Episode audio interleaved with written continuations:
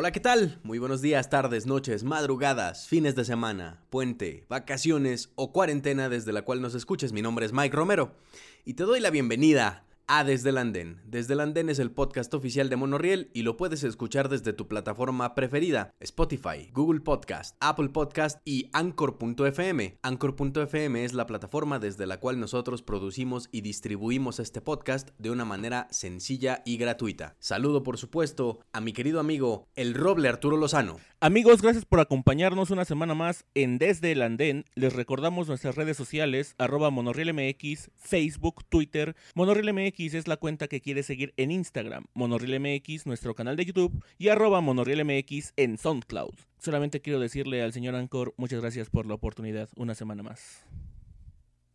Así es, en efecto, eh, agradecer la, la, la benevolencia perdón, del señor Charles Ancor que, cada semana le cambia el nombre. ¿eh? Eh, es que no podemos revelar su verdadero nombre. Es un acuerdo de confidencialidad que tenemos. Entonces, pues no se puede, ¿verdad? Cosas de magnates. Exacto.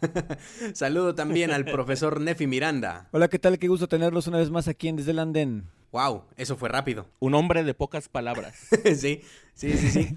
Creo que... No saben cómo voy a reaccionar. Sí, sí, sí, sí, es, es conciso. Ojalá que así fuera cuando habla de canciones. El señor Anchor podrá ser místico, pero el profe es aún más. Sí, sí, sí, sí. Es, es todo un misterio el profe Nefi Miranda. Eh, ¿En verdad es profesor? Es más, la pregunta del millón. ¿Alguna vez han visto al profesor Nefi Miranda y al mago Raúl juntos en la misma habitación? Hay alumnos que me vieron transformarme, de hecho. Es un misterio de esos que los está investigando Carlos Trejo en conjunto con Jaime Maussan. es como el Dr. Jekyll y Mr. Hyde.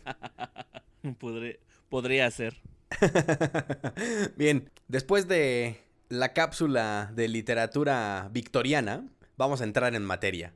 Hoy, por supuesto, estamos festejando un momento muy especial. Eh, aquí en México, el tercer domingo del mes de junio, se celebra el Día del Padre y queremos dedicar el episodio de hoy, por supuesto, a nuestros papás. Así que el día de hoy hablaremos de canciones que conocimos gracias a las enseñanzas de nuestros viejos. Y quiero cederle la palabra al profesor Nefi Miranda para que empiece este conteo con su número 3. Sí, la verdad es que estuvimos pensando por algún tiempo cómo íbamos a acomodar este podcast y creo que la mejor manera de homenajear a nuestros padres o a nuestros viejos, como dice Mike, a nuestros jefes, diría yo, es por las enseñanzas que nos dejan. Finalmente creo que eso es lo que hace un padre para bien o para mal y finalmente esas enseñanzas mezcladas con nuestra experiencia pues es lo que se refleja en nosotros como padres. Y quiero empezar con, digo para bien o para mal porque lo que voy a decir a lo mejor rompería lo que ustedes esperarían como que yo haya aprendido de mi padre, pero si me preguntan a mí sobre... ¿El ansioso de grupo marrano? No, no, no ah. exactamente. No, no,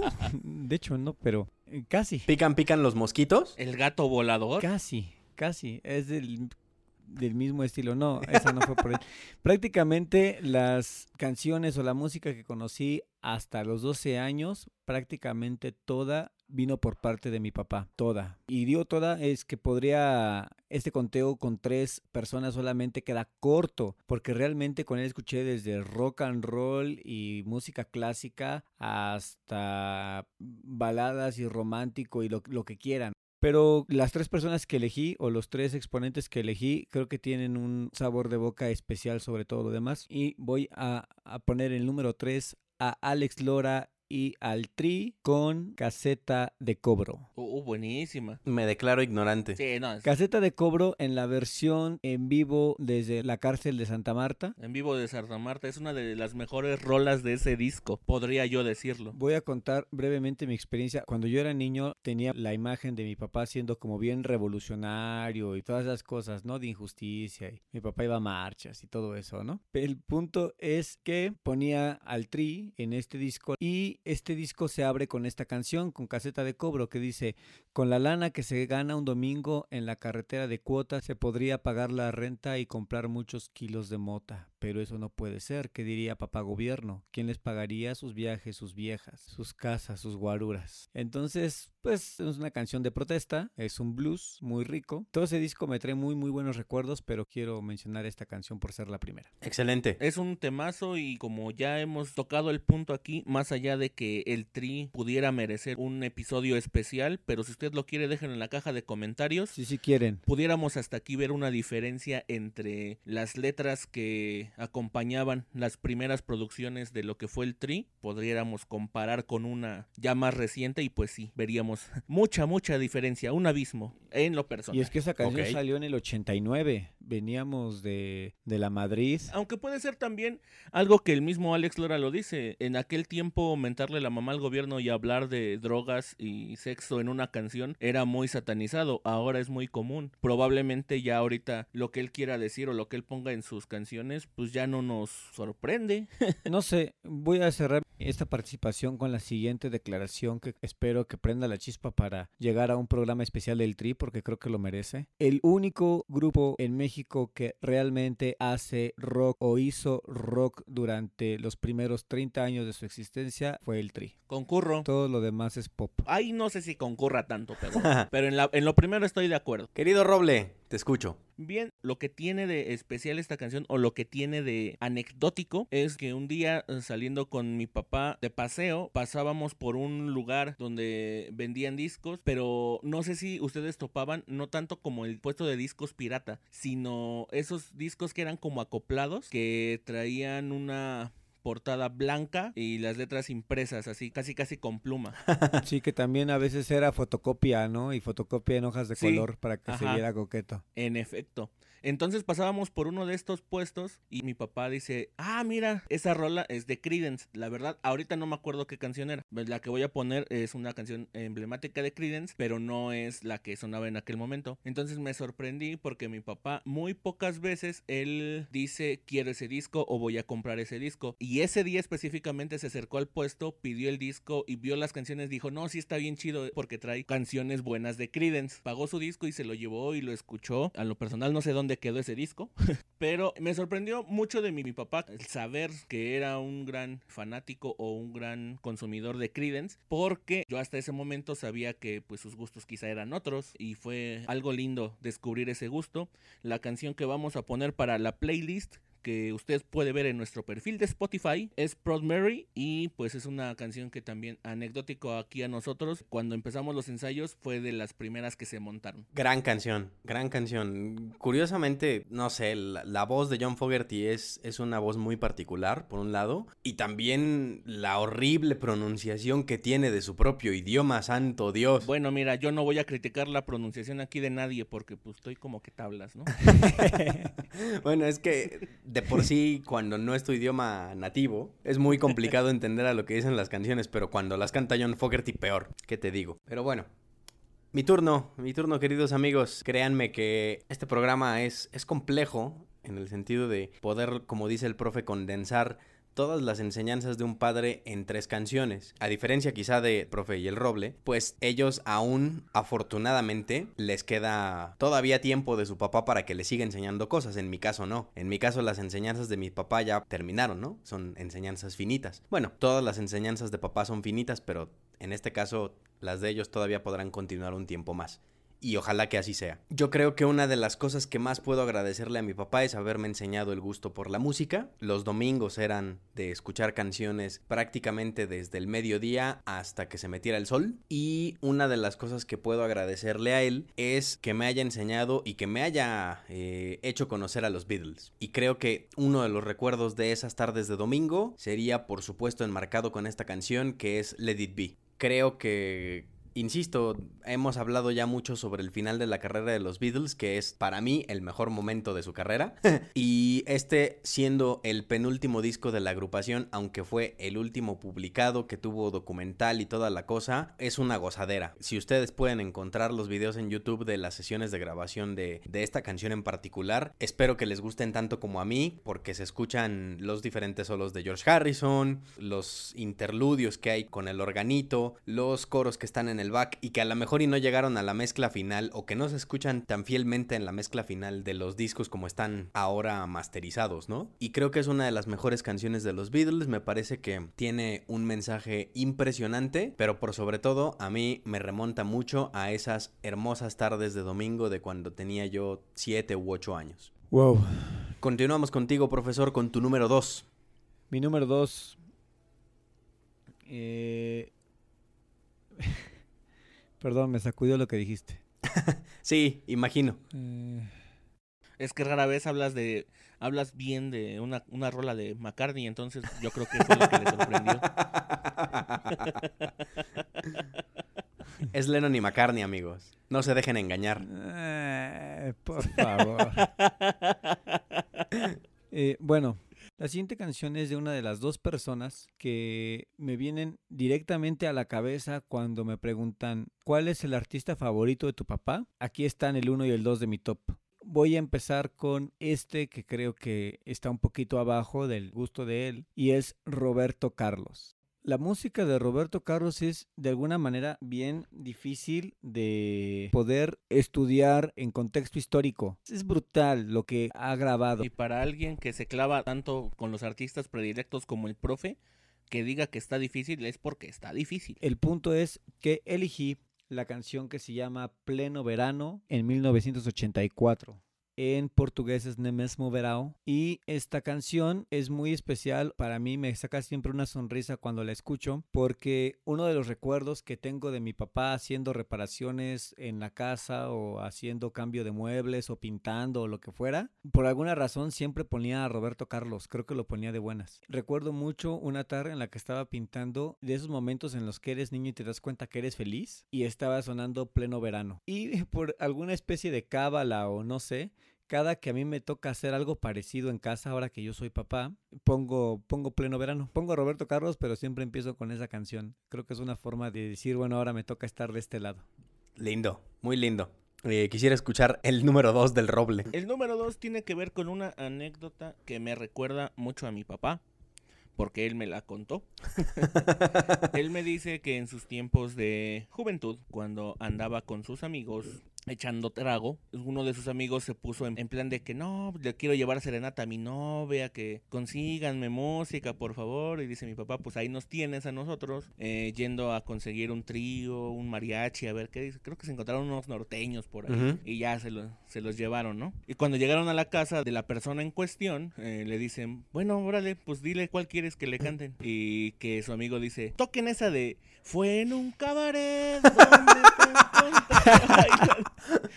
Y todos, y todos riéndose, pero, pero también diciéndole, oye, esa, no es una canción de serenata. Y lo que dijo su amigo fue, sí, pero a mí me gusta. Créanme que es una de esas cosas graciosas que te puede contar tu papá y por lo cual yo lo recuerdo. Entonces, pues vamos a poner a la Sonora Santanera con luces de Nueva York, solamente recordando esa anécdota, porque, bueno, en mi opinión también sí atesoro mucho la- las enseñanzas y consejos que me ha dado mi papá, pero creo que también eh, recordar anécdotas y cosas buenas que, o chistosas que nos han pasado, que me han contado, pues vale mucho la pena. De hecho, creo que entre los papás de nuestra generación se ubica en el top 3 de artistas, ¿eh? Pues vas, Mike. Sí, muchas gracias. Bueno, pues siguiendo con el asunto, curiosamente hablando de las serenatas, la siguiente canción es una canción de música instrumental. Mi papá también me, me heredó mucho el gusto por música sin letra y en específico esta gran canción de la orquesta de Glenn Miller, que es la Serenata a la luz de la luna o por su título en inglés Moonlight Serenade. Es una canción increíble, con un estilo musical también muy bueno, en donde ya muchos años después, y de verdad muchos años, porque creo que la primera vez que escuché esta canción tenía como nueve años, y cuando supe el origen de la canción, o entendí como el, tema del origen de la canción fue hace como cinco, cuando estaba viendo precisamente con mi papá la película de la vida de Glenn Miller. Y qué decir, ¿no? Me, me parece que es una de las melodías más dulces que puede existir en, en la música norteamericana. Me encanta en general el estilo de la orquesta de Glenn Miller, el swing, eh, y, y bueno, seguramente todo el mundo conoce la canción de In the Mood, pero a mí en particular, porque soy un romántico empedernido, me gusta más esta Moonlight Serenade, que si no la conocen, y aquellos que sean fanáticos de Los Simpson, es la canción que baila el abuelo Simpson con la mamá de Marsh. Ah, ya sé cuál es. Pues bien, estamos en los número 2. Me va a encantar hacer un corte comercial de medio programa en este momento. Y digo me va a encantar porque me siento un poquito afónico, así que voy a ir a tomarme un vasito con agua. Mientras tanto, los dejamos con el mensaje que va a poner mil dólares en el bolsillo del señor Charles Ancor y 40 centavos en los bolsillos de Monorriel. ¿Sí lo dije bien? ¿Sí están bien la matemática? ¿No? Es más para el señor Ancor. Ah, qué cosa. Bueno, ni hablar. Vamos al corte de medio programa. No se despeguen de este especial de Día del Padre de Desde el Andén. Pídele permiso a tu mamá y oye el comercial. Así es, estamos de regreso en Desde el Andén, el podcast oficial de Monorriel. Muchas gracias por seguir escuchándonos y por mantenerte pegado a el transmisor, ya sea tu teléfono celular, alguna bocinita o el mismo YouTube. También lo puedes ver en tu pantalla, en tu pantalla favorita. Estamos hablando de las canciones que nos enseñaron nuestros padres en este especial del Día del Padre de Desde el Andén y voy a continuar con la lista con el número uno de el profesor Nefi Miranda, o bueno, el número uno de el papá del profesor Nefi Miranda. Exacto, el número uno de, de mi papá. El número uno es para José José, Bien, sí, sí, sí. José Rómulo Sosa, alias José José. La verdad es que José José también tiene una carrera muy prolífica, pero a él, a él sí de verdad me lo exprimieron. Y él exprimía otras cosas, ¿no? Pero también hasta dejar seco, seco, seco. Pero este, la verdad es que mi papá le gustaba tanto José José que de él sí, a diferencia de Roberto Carlos, él sí tenía prácticamente todos los discos en vinil. Wow. O sea, yo de niño era como ver todos los discos en vinil de José José. Dime que esa colección aún existe. Este, no, no existe todavía. Profe, no ma- a ver, tu familia tiene un complejo de acumulación y no guardaron los discos de vinil. Ah, no voy a Es explicar que porque en- estamos en un momento de ah, ah, reflexivo y alegre, ¿verdad? No voy a ventilar por qué no existen, pero no existen ya. No es mi problema. Es que de pronto, es que de pronto dejaron de hacer, dejaron de hacer toca- tocadiscos y pues dijeron, no, yo creo que ya no se va a usar. Yo creo que, yo creo que ya no valen. Eh, en fin, el punto es que mi papá sí tenía este hasta. Yo creo que de él heredé eso de las rarezas porque. Ah, eso sonó feo, espérate. Sí. 3, 2. yo creo que. Yo creo que de heredé el, el juntar canciones en versiones eh, raras y demos y esas cosas, porque tenía incluso un disco de, de tributo a Armando Manzanero, un disco que ni siquiera he encontrado en, en internet. Entonces sí tenía mucho, ¿no? Y podría irme a la fácil y decir, ay, el 20 triunfadoras, todos hemos visto el 20 triunfadoras, aunque sea en el Tianguis, todos hemos escuchado las canciones del 20 triunfadoras. Y yo quiero inclinarme por otro disco que se llama Volcán, que es un disco en estudio que salió en el 78, producido por Rafael Pérez Botija. Ustedes tal vez no saben quién es Rafa- Rafael Pérez Botija en el nombre, pero seguro han cantado una o dos o tres o muchas canciones de él. De hecho, es uno de los cuatro compositores predilectos de José José. El día que hagamos el especial de José José, yo explico cuáles son los otros tres. Y Rafael Pérez Botija, pues bueno, es un señorón. Y El Volcán es un álbum naranja, justamente yo creo que era de los preferidos de mi papá, porque mi papá practicó alpinismo mucho tiempo. De hecho, él le dio la vuelta al cráter del Popocatépetl, subió a casi todas las cumbres del país, solo le faltó el pico de Orizaba, que es el más difícil de México. Y vaya, escuchar sus experiencias acampando y, y lo que para él significaba la aventura en la montaña y todo eso, creo que por eso el disco de Volcán como que le hacía un link ahí, ¿no? Como que le hacía cierto Cierto guiño. cierto Ajá. vínculo especial. Y la verdad es que todo es un discazo, ¿eh? Yo podría recomendar absolutamente todo el disco. Creo que voy a poner Pregúntaselo a ella, que es una canción buenísima, me encanta. Además, en algún momento de la vida me llegó y es. Ah, me, me, gusta mucho. Ojalá puedan escucharla. Bueno, creo que también deberíamos hacer un podcast sobre José José. Igual un poquito alejados de, del cliché o un poquito alejados de bueno, un podcast de José José sin hablar de alcohol, ¿no? Ah, yo pensé que sin hablar de Sarita. y yo, yo creo que, que, podría ser una buena ruta, pero la verdad es que quisiera reservarme mis comentarios al respecto de ese gran artista, originario, por cierto, de Azcapotzalco. Exacto. Y pues bueno, para el episodio dedicado a José José, ¿no? Sí, porque en, en dos horas no acabamos aquí de, sí, de hablar exacto. de José José. Querido Roble, tu número uno. Uno tiene una canción con la que siempre recuerda a su papá. En este caso es un top 3 porque las tres nos recuerdan a nuestros padres.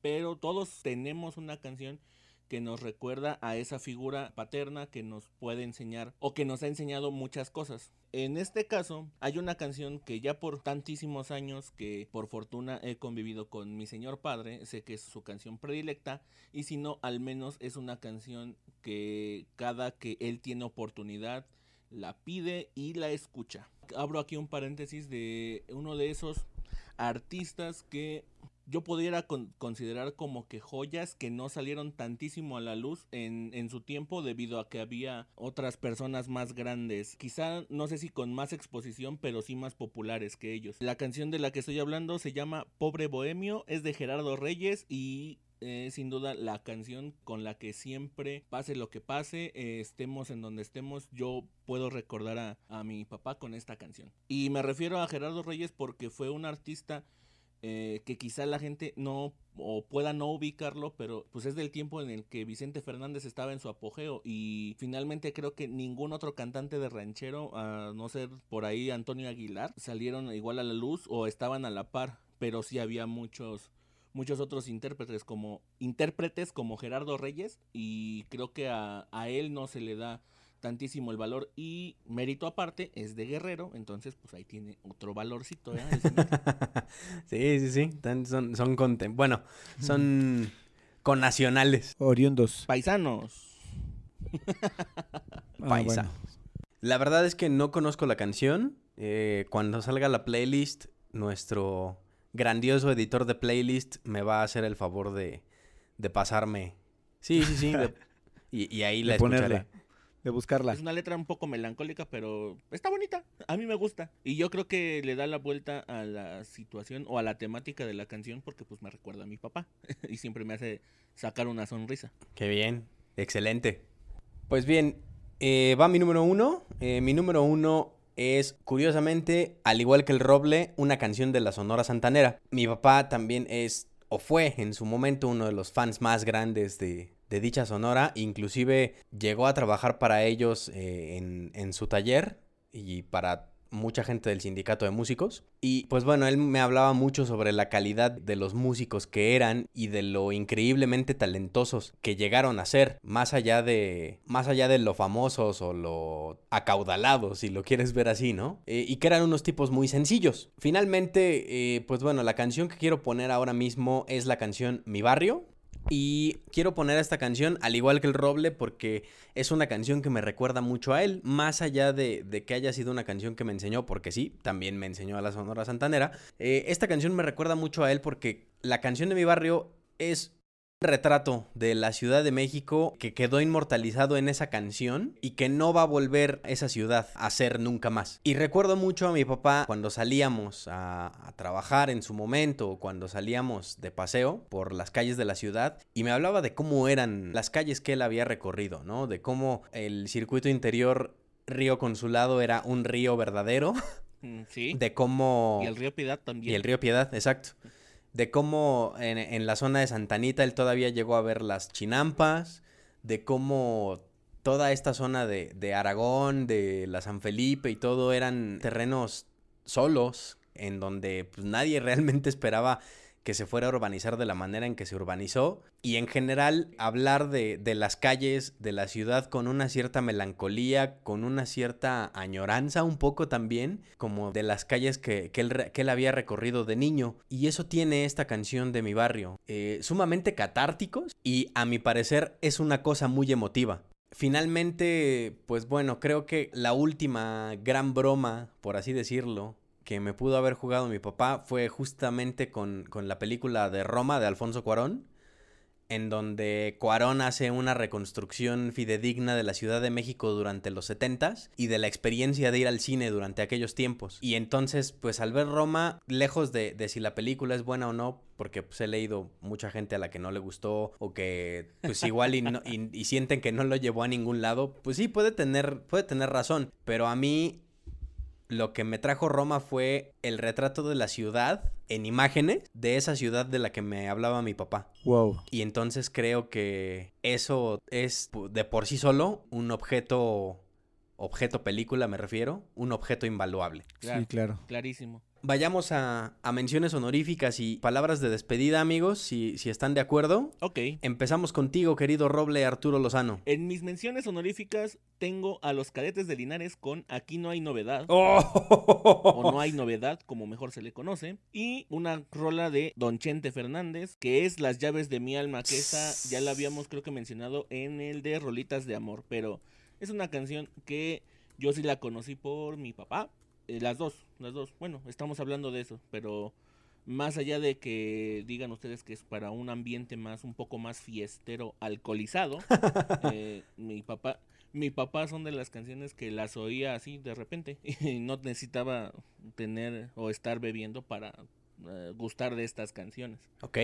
Y me despido agradeciéndoles habernos escuchado una semana más en Desde el Andén. Les recuerdo nuestras redes sociales, arroba MonorrielMX, Facebook, Twitter, MonorrielMX, la cuenta que tú quieres seguir en Instagram, MonorrielMX, nuestro canal de YouTube y arroba MonorrielMX en SoundCloud. ¿Qué les puedo decir yo? Denle un abrazo fuerte a sus papás de parte de esta banda llamada Monorriel, a los que puedan hacerlo, a los que no, estamos con ustedes siempre. A título personal, es decir que tuve el gusto de conocer al papá de Mike, tengo el gusto de conocer al papá de Nefi y créanme que uno se da cuenta de la calidad de personas que son y obviamente son excelentes y pues uno no puede esperar menos de los compañeros que tengo. Gracias. Se ve que tuvieron una muy buena formación.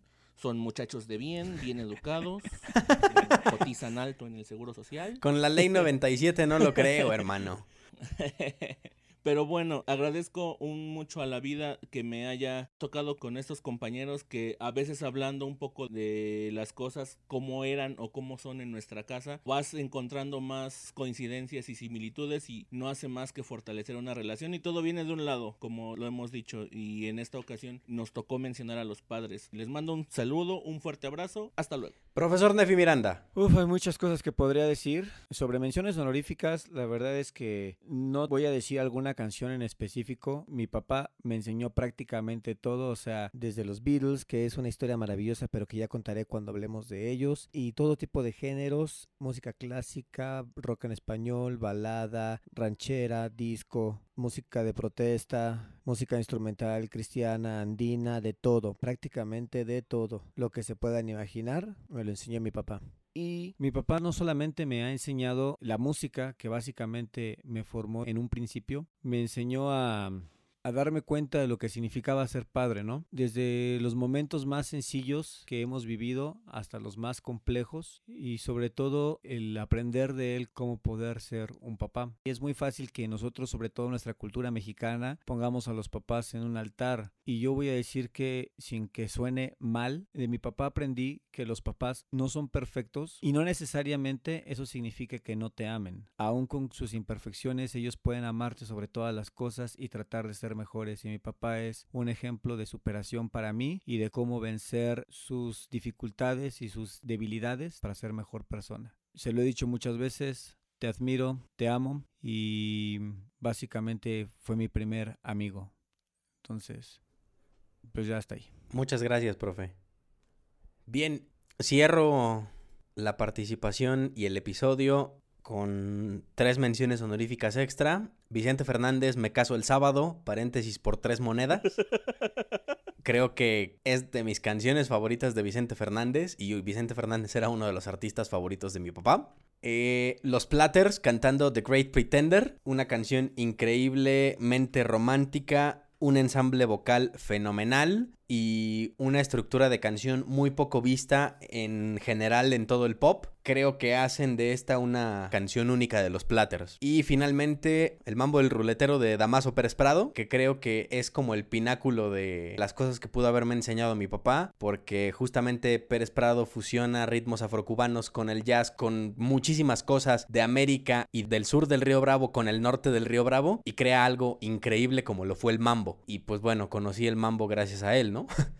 Entender, por supuesto, que la música o que aquellos que hacen historia en la música son aquellos que se atreven a hacer fusiones y encontrar algo nuevo en donde antes no había nada. Y creo que esa es pues, la principal enseñanza que me deja él como músico, aunque realmente él no tuvo nunca una formación, no tuvo nunca una, una clase de armonía o lo que fuera, ¿no? Pero era un gran apreciador de la música. Y es algo que, que yo me he quedado también en la vida. Eh, retomando un poco lo que dice el profe, sí, en efecto, nuestros padres no son perfectos, por lo cual eso no significa que en su mayoría no nos amen. Como comenta el Roble también, aquellos que tengan la fortuna de aún tener a sus padres en casa o al menos a una llamada de distancia, pues no dejen de llamarlos muchachos, porque, insisto, de nueva cuenta, las enseñanzas de los padres finitas y nunca vamos a saber en qué momento los vamos a invitar a comer por última vez o vamos a escuchar la misma anécdota que ya nos dijo 80 veces por última vez. Me despido agradeciéndoles que hayan permanecido hasta el final de esta emisión. Mi nombre es Mike Romero, somos Monorriel y les digo hasta siempre.